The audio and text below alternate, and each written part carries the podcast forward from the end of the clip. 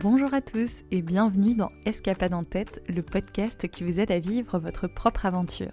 Aujourd'hui, on décolle les étiquettes avec le récit de Brieg et son projet Ima Kayak, une expédition en kayak qui nous apprend à naviguer au-delà de nos limites régulièrement, quand on fait des voyages comme ça, les gens, euh, les gens te disent Ah, t'as as du courage, etc. Moi, j'estime que j'ai eu aucun courage. quoi. J'ai juste eu une envie et du coup une grosse motivation. Et avec une motivation, on passe au-dessus de, tout. quoi. La rumeur dit qu'elle aurait donné naissance à celui qui croisa le Titanic en 1912. La baie de Disco, au Groenland, déverse dans l'océan Arctique les icebergs les plus massifs du monde. Briec, Benjamin et Nicolas se sont immergés dans cet univers polaire légendaire pour trois semaines et 400 km d'autonomie en kayak. Brieg me raconte la genèse et le récit de cette incroyable aventure. Bonjour Brieg, tu es donc passionné de vélo, rando et kayak.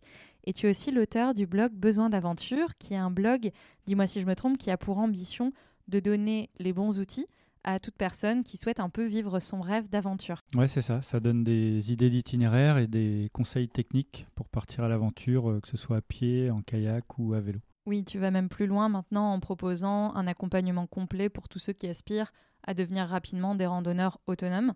Comment tout a commencé pour toi, le blog, mais aussi l'envie de partir? En fait, euh, je raconte des fois euh, à des amis que quand j'avais 9 ans, je voulais faire mon sac à dos et puis partir euh, un peu sans dire à mes parents parce que j'aurais jamais eu le droit partir deux trois jours euh, marcher le long d'une rivière qui était près de chez moi et atteindre une petite ville. Et c'est un truc que j'ai jamais fait mais j'ai toujours eu l'envie de, de, partir de voyager. Et en fait j'ai lu quand j'avais 15-16 ans un bouquin qui s'appelle Le Tour du monde à vélo de Claude et Françoise Hervé qui sont partis 15 euh, ans autour du monde qui sont rentrés avec une fille de 7 ans. Et ce bouquin m'a énormément plu et cette façon de voyager à vélo m'a énormément plu. Et donc mon premier très grand voyage c'était un tour du monde à vélo de deux ans avec ma femme, qui est toujours euh, ma femme. Je crois que la première chose que je recherche, c'est quelque chose de tout simple, hein, mais c'est de me déplacer dans la nature, de me sentir dans la nature. Puis c'est forcément des moments ultra privilégiés parce que quand on part euh, une semaine ou un mois, on n'est pas pris par un travail, etc. Donc on lâche complètement prise avec tout le quotidien, toutes les contraintes, etc. Et en plus, on se retrouve en pleine nature. Moi, j'en ai besoin quand je, ne pars pas assez souvent, je, je boue quoi. Tu pars souvent seul ou plutôt accompagné du coup? Bah, Ça dépend. Euh, quand je pars marcher en montagne, euh, je pars assez souvent seul. J'aime bien marcher tout seul. Je trouve que c'est un moment euh, où on peut réfléchir à plein de trucs. Je trouve que la marche, c'est vraiment assez dingue pour ça. Donc j'aime bien partir seul marcher. Ça fait aussi rencontrer des gens euh, qu'on rencontrerait pas si on était à plusieurs. Sinon, à vélo ou en kayak, en général, vélo c'est plutôt en famille, en kayak plutôt avec des copains. Donc on va dire les deux tiers du temps, je suis avec du monde. Brieg, je l'ai rencontré lors d'une soirée dédiée au film d'aventure organisé par le magazine Outdoor Go. Il y présentait en toute humilité son film, tourné autour de la réalisation du projet Ima Kayak qu'il a mené avec deux amis, Nicolas et Benjamin. Le projet, une expédition de trois semaines en kayak en toute autonomie dans un milieu polaire. L'objectif Inspirer et décoller les étiquettes. Celle de Nicolas, c'est la spondylarthrite, une inflammation chronique des articulations qui l'accompagne dans son quotidien sans éteindre pour autant sa passion pour le kayak. Ce qu'on voulait montrer euh, en communiquant sur ce voyage, c'était euh, par rapport à la, maladie de Nicolas, de montrer qu'on pouvait passer par-dessus des contraintes ou des difficultés, malgré des maladies, malgré d'autres, problèmes, que quand on a une passion, quand on a une envie, on, arrive, même s'il faut parfois un peu s'adapter, on arrive à aller jusqu'au bout. Donc là, par exemple, l'adaptation qu'on a fait, c'est qu'on a pris un kayak de place, dans le cas où Nicolas, on savait, pouvait avoir des des, problèmes certains jours. En fait, c'est assez aléatoire comme maladie. Hein. Là, ça s'est plutôt bien passé, mais on, savait à l'avance qu'il pouvait avoir un ou deux jours de crise où euh, il n'aurait pas pu payer. Donc, soit on attendait, on se reposait, soit il fallait avancer parce que le timing était un peu serré, il fallait avancer. Donc, on savait qu'avec un kayak double, on allait pouvoir euh, avancer moins vite, mais toujours avancer. Quoi. Et qui c'est qui a embarqué qui un peu dans cette aventure? Bah là, on est parti à trois, mais euh, au départ, on était donc moi et Nicolas. Euh, et en fait, bah, les deux ont embarqué les deux parce que ce projet, en fait, il date d'il y a... l'idée date d'il y a 10 ans. Ça s'est pas fait à ce moment-là pour diverses raisons. Et puis, bah, dix ans après, on en a reparlé. On est parti un week-end ensemble en kayak, et puis on en a reparlé, et puis on s'est dit, bah, allons-y, quoi, on le fait. Puis après, on s'est dit que c'était bien de partir à trois pour créer un peu plus une équipe. Et en fait, ben, j'ai rencontré un copain trois mois plus tôt qui connaissait rien en kayak, mais avec qui euh, ça passait vraiment très très bien. Et c'était pas une barrière qui, enfin comme tu dis, qui soit novice en kayak? Bah, ça aurait pu, mais dans le sens où euh, là c'était Nicolas avec sa maladie, il euh, faut qu'il fasse attention en fait dans, dans, le, dans le nombre de, de, kilomètres qu'il fait chaque jour en kayak. On savait qu'il fallait pas trop pousser non plus.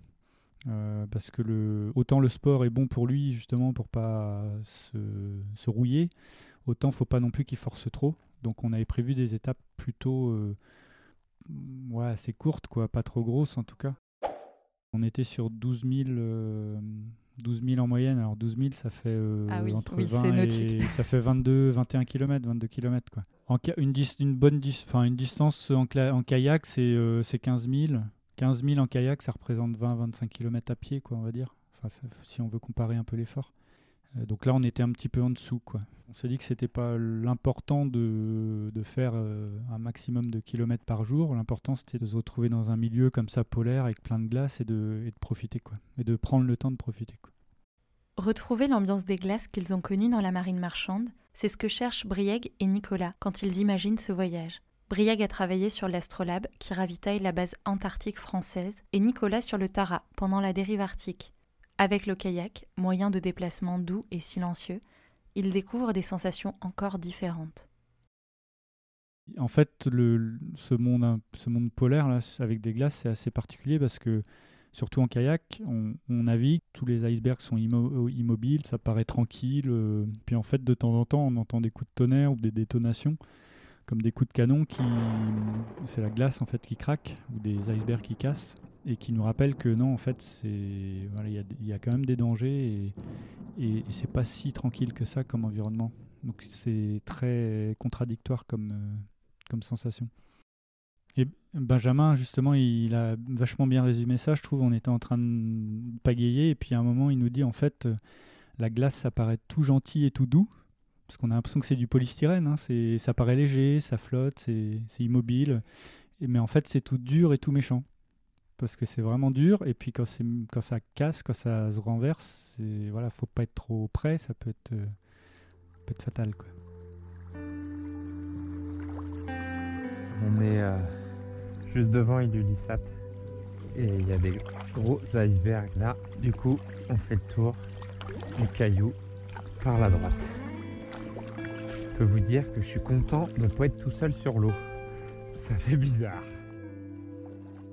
Bah, le départ s'est fait de la ville d'Ilulissat, une ville assez touristique. Euh, alors, quand je parle de tourisme, il y en a pas, c'est pas du tourisme de masse, mais c'est une ville un peu touristique.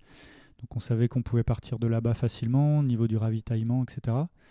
Euh, la de Disco, ben, on la connaissait déjà et c'est une baie qui est connue parce que parce que c'est un endroit vraiment euh, très beau dans lequel il y a des très gros des très gros euh, glaciers qui, qui, se déversent en fait de la calotte glaciaire du Groenland. Et donc ouais, c'est une alors il y en a d'autres des zones comme ça hein, dans le Groenland, mais c'est une zone qui est à la fois accessible avec cette ville d'Ilulissat, à la fois très belle avec avec cette quantité de glace. Et puis cette baie en fait dans laquelle il y a une grande île au milieu et donc ça forme une boucle. Euh, en fait, on est parti d'Ilulissat, on est monté au nord jusqu'à un petit village, et on est redescendu, mais par l'autre côté de l'île. Donc on a fait une boucle autour d'une grande île, en fait. Et donc euh, bah, l'itinéraire, il se, il se crée un peu euh, naturellement. Quoi. Combien de temps vous avez mis pour préparer l'expédition? Euh, en fait, on a mis un an. On, a décidé de, repartir sur cette expédition-là au mois de mai-juin. Donc, on n'allait pas partir euh, l'été qui arrivait. C'était beaucoup trop court, ne serait-ce que pour prendre des billets d'avion, c'était plein.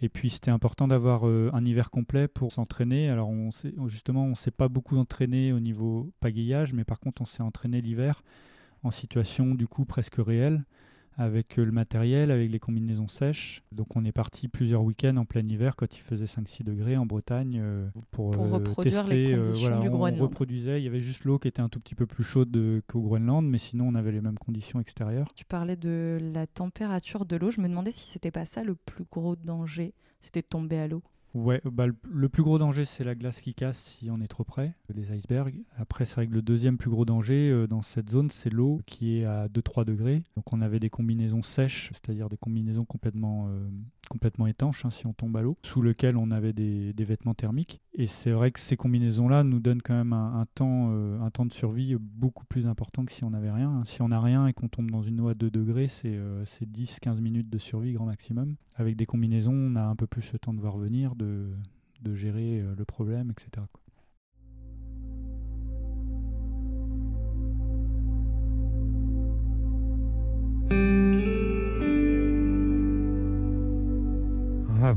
parti pour trois semaines. Ben, ça fait bizarre. Euh, parce qu'en fait, même les petits bouts de glace, ça cogne. Et tu vois que bah, que ça peut faire des dégâts en fait euh, au kayak. T'as même l'impression que ça va déchirer la toile. Donc euh, j'imagine quand ils sont un peu plus gros que rien que celui-là là qui est sur ma gauche, à l'heure je suis allé, bah, ça paraît pas mais en fait euh, c'est déjà impressionnant. Ça fait vraiment mystique un peu premier jour de votre aventure au Groenland.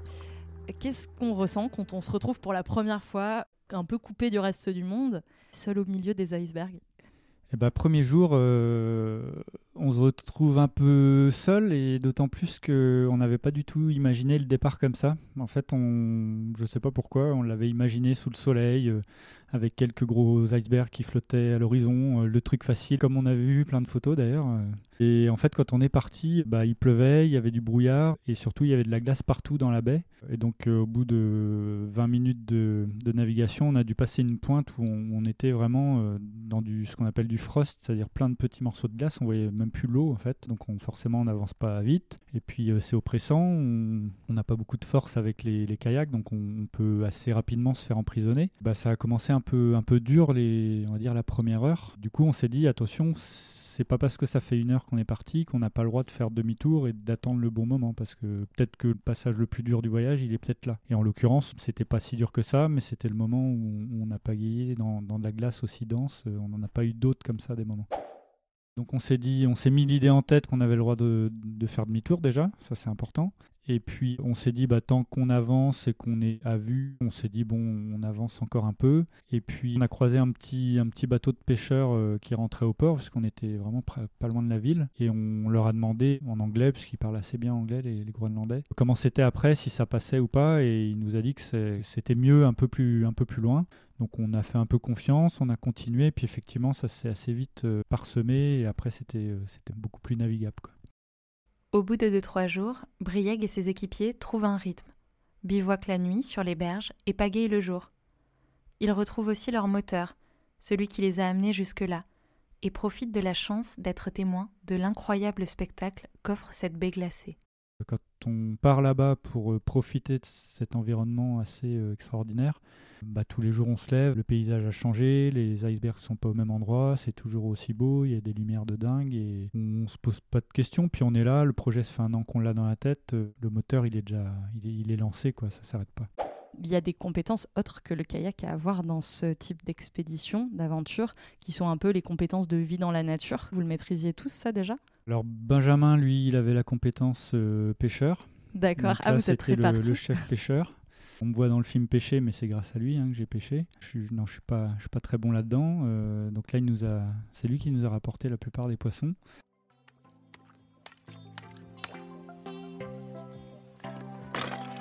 Eau douce, pure du glacier. La compétence la plus importante qu'il faut pour ce genre de voyage, euh, et moi comme Nicolas on, l'avait, c'est euh, la sécurité en fait. Être conscient des problèmes de sécurité, de savoir connaître ses limites, de savoir emporter certains matériels en double, des du matériel vraiment essentiel. Le kayak en soi c'est pas dur, pagayer, tout le monde peut le faire. Euh, en une après-midi on apprend à pagayer sans problème. Après, c'est euh, la mer, euh, savoir lire le vent, euh, savoir lire la météo, le ciel, etc. Sentir le mauvais truc qui arrive. ça, bah, forcément, ça demande un peu plus de temps. Nous, on l'avait par notre métier. Mais c'est bien de. Enfin, moi, je trouve ça bien d'y aller par étapes. J'aime bien me pousser, j'aime bien dépasser mes limites. D'ailleurs, là, bah, j'ai franchi un- une petite étape parce que bah, j'avais jamais. Enfin, je suis, je suis jamais parti trois semaines en, milieu polaire en autonomie complète. Et c'est bien de d'y aller par étapes, quoi. De commencer par un truc, on le sent, euh, voilà, on sent que ça va être peut-être un tout petit peu au-dessus de notre euh, capacité, mais que ça va le faire. Et puis une fois qu'on l'a fait ça, on peut aller un peu au-dessus, un peu au-dessus. On vous voit beaucoup euh, pêcher. euh, Il y a même euh, un bateau euh, qui s'arrête qui vous donne un morceau de phoque de leur pêche. Mais vous aviez prévu du ravitaillement pour les trois semaines? Ouais, on avait prévu les trois semaines de, en ravitaillement. Le poisson, c'était en, en bonus. Après, si c'était à refaire, ça pêche tellement bien que je partirais avec du riz et quelques lyophilisés, mais vu tout ce qu'on peut pêcher comme poisson, ce serait suffisant. Sinon, au niveau du ravitaillement, le matin, on se faisait euh, une petite mixture euh, avec de la cacha, de la poudre d'amandes, noisettes, etc. Et puis le midi, on avait, euh, alors on s'arrêtait ou on s'arrêtait pas, mais si on s'arrêtait, on avait, on se faisait une soupe avec des graines, de la charcuterie. Et donc, comme on avait une alimentation sans lait, sans gluten, on avait, on avait par exemple du pain des fleurs, c'est des espèces de biscottes de, de, gra- de sarrasin Oui, je connais ça. ouais. des biscottes de maïs soufflés, des choses comme ça, du chocolat, et puis pas mal de graines, fruits secs. euh. Petit phoque à la provençale. Je vais vous chercher ça.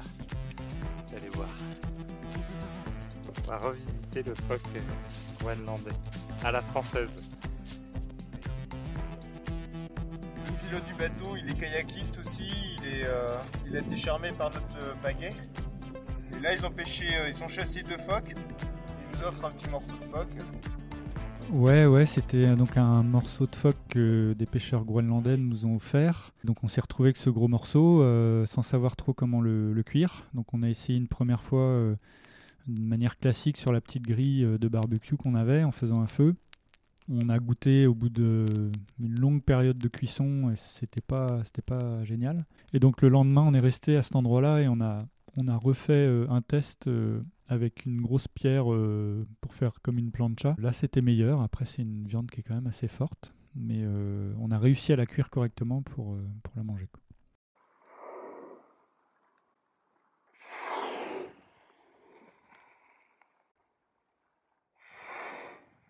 Il y a des baleines tout près de nous. Quelle a été ta plus belle découverte pendant ces trois semaines?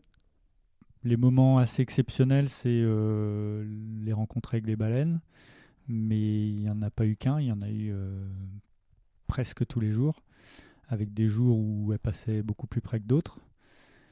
Euh, et puis euh, l'autre émerveillement, c'est c'est de passer à côté de certains très très gros icebergs qui parfois font plusieurs centaines de mètres de long et de large et entre 50 et 80 mètres de haut. Quoi. Je pense que tout était amplifié dans la réalité. C'est-à-dire que on a peut-être tendance à croire que les rêves sont toujours plus beaux que la réalité, mais là, j'ai eu vraiment l'impression que c'était l'inverse. Quoi. Et, on a eu tous cette sensation. On était tous les jours à se dire, mais c'est, dingue. Quoi. Cet endroit est dingue. Ce qu'on, ce qu'on fait, ou en tout cas ce qu'on vit, est dingue. Et ouais, on, des fois, on, est, on peut être un peu déçu par un voyage parce qu'on en a tellement rêvé. Euh, ça peut être un peu moins bien que le rêve. Là, c'était, ouais, c'était vraiment euh, au-dessus de nos espérances. Alors maintenant, très rapidement, pour clore le récit de ton aventure, si tu ne devais retenir qu'une seule image. Une baleine qui plonge et qui euh, passe sous le kayak et qui ressort derrière. Qu'un son, la détonation des, des icebergs qui, qui cassent ou qui craquent. Un seul goût, Le goût du phoque. un seul élément de toucher euh, la glace froide. et une seule odeur. Ben justement, le fait qu'il n'y ait pas d'odeur. L'aventure de Brieg, Nicolas et Benjamin me donne envie de me jeter à l'eau à mon tour. Brieg me donne ses conseils pour bien commencer et préparer une excursion à mon rythme. Pour le kayak, déjà, il y a deux choses. Euh, soit on a une certaine expérience de la mer, quelle qu'elle soit. Du coup, on a déjà un bon bagage parce que c'est ça le plus important. Euh, soit on n'a aucune expérience de la mer et euh, bah, soit on, arrive à franchir le pas et, à le faire soi-même, ce qui n'est pas forcément conseillé parce qu'il y a beaucoup de choses à apprendre. Ou soit on ne le sent pas et à ce moment-là, on commence on commence euh, bah, avec, euh, euh, quelqu'un. Il y a des, ne serait-ce que des, agences de voyage qui, proposent des voyages en kayak, ou où il y a des clubs encore plus simples et, moins onéreux. Il y a des clubs de kayak sur la côte partout en France dans lesquels on peut adhérer, on peut faire des sorties, on peut apprendre toutes les techniques de sécurité, on peut apprendre à lire la mer, à, à comprendre les éléments, etc. Dans ces clubs-là, il y a, il y a généralement des sorties sur des week-ends qui sont organisées régulièrement. Euh, donc même si on n'habite pas euh, sur la côte, euh, ben, on peut s'arranger pour, pour faire des week-ends.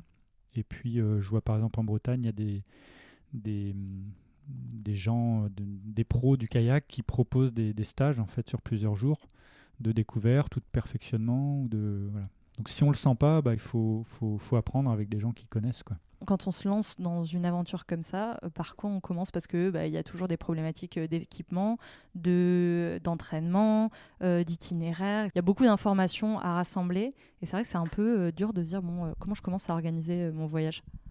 Bah Déjà, on commence par savoir quand est-ce qu'on peut partir. Oui, la période, c'est vrai qu'il y a des contraintes souvent météo aussi qui sont météo, importantes. Météo ou de congés, etc. Après, on commence, deuxième chose, on fait le budget, parce qu'il faut savoir si, euh, si on peut avoir le budget. Alors le budget au départ, il est un peu grosso modo, parce que si on n'a pas fait la liste de tout le matériel, on ne sait pas, mais on peut avoir quand même une, petite idée. Et puis après, bah, moi, quand je prépare mm, des aventures comme ça, c'est l'itinéraire qui me... C'est là où je vais et c'est l'itinéraire qui me motive. Une fois que j'ai une fois que j'ai créé mon itinéraire, je sais que je vais y passer tant, tant de jours, de faire à peu près telle étape et telle étape. Euh, là, je passe sur la partie matérielle et puis après sur la partie euh, nourriture. Quoi. Si tu devais me laisser avec un conseil pour préparer ma première aventure, qu'elle soit en kayak, à vélo ou à pied? Je pense que la première fois quand on part, c'est euh, le plus important, c'est l'itinéraire. C'est de savoir où on va, de savoir préparer son itinéraire, de lire une carte à l'avance, de s'imprégner de cette carte-là. Parce que l'équipement, bon, ok, il faut être équipé, mais euh, il y a 30 ans, on avait de l'équipement beaucoup moins technique et on pouvait quand même faire les mêmes choses qu'on fait actuellement, ou à peu près. Et par contre, euh, la compétence de savoir lire une carte, de, de, savoir visualiser à l'avance où est-ce qu'on va et comment ça va être, ça c'est, je pense, le, le, truc le plus important sur lequel il faut passer du temps. Moi, sur euh, mon blog Besoin d'aventure, je, propose un accompagnement euh, en ce qui concerne le matériel et la préparation en général d'une aventure, euh, parce que je me rends compte que les gens ont du mal à, choisir du matériel, à, à choisir ne serait-ce qu'un itinéraire. ils ont parfois aussi pas le temps ils aimeraient prendre du temps, mais ils n'arrivent pas à trouver le temps. Et donc, bah, moi, je propose un peu toute mon expérience pour, euh, pour les aider à aller plus vite et à pas faire d'erreurs, euh, à éviter des erreurs que moi j'ai fait et que tous les débutants euh, font forcément au début. Cet épisode touche à sa fin. Je remercie Briac d'avoir partagé son expérience et ses conseils avec nous. Vous pouvez retrouver davantage de conseils, notamment techniques, équipements, sur son blog besoindaventure.fr, avec notamment un article que j'ai trouvé assez complet dans la rubrique Par où commencer, qui donne beaucoup d'informations pour préparer sa première descente de la Loire en kayak. Si vous avez apprécié cet épisode, je vous encourage à laisser un commentaire ou un avis 5 étoiles pour permettre à d'autres de le découvrir. Pour ma part, je garde tous ces conseils au chaud pour ma prochaine sortie kayak et vous retrouve le mois prochain pour une nouvelle escapade. Allez euh, au bout de vos rêves et surtout réalisez-les, même si ça demande un peu de sacrifice ou, de, ou d'engagement. Il faut y aller parce qu'on ne regrettera pas ce qu'on aura entrepris, par contre on regrettera ce qu'on n'aura pas fait.